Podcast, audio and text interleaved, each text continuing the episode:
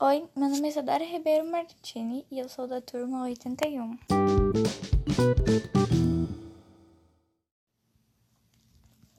Bom, um dia, um rei teve uma ideia.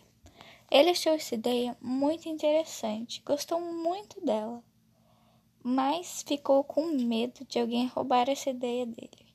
Então, ele resolve guardar essa ideia, trancar as sete chaves, como dizem.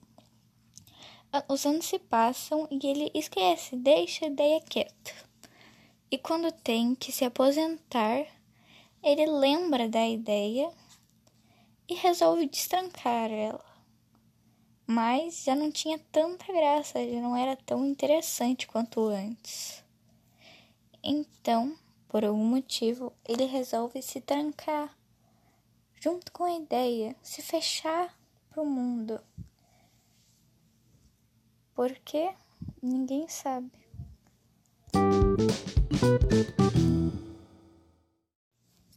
Bom, eu acho que o que esse rei fez não está muito certo, pois quando a gente tem uma oportunidade de colocar uma ideia em prática, um sonho em prática, a gente tem que agarrar essa ideia, essa oportunidade e falar eu vou fazer e não ficar com medo dos outros querendo copiar ou roubar aquilo de você.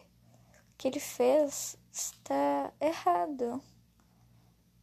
Se você eu tivesse a ideia, provavelmente eu ia fazer de tudo para que desse certo, que a ideia funcionasse.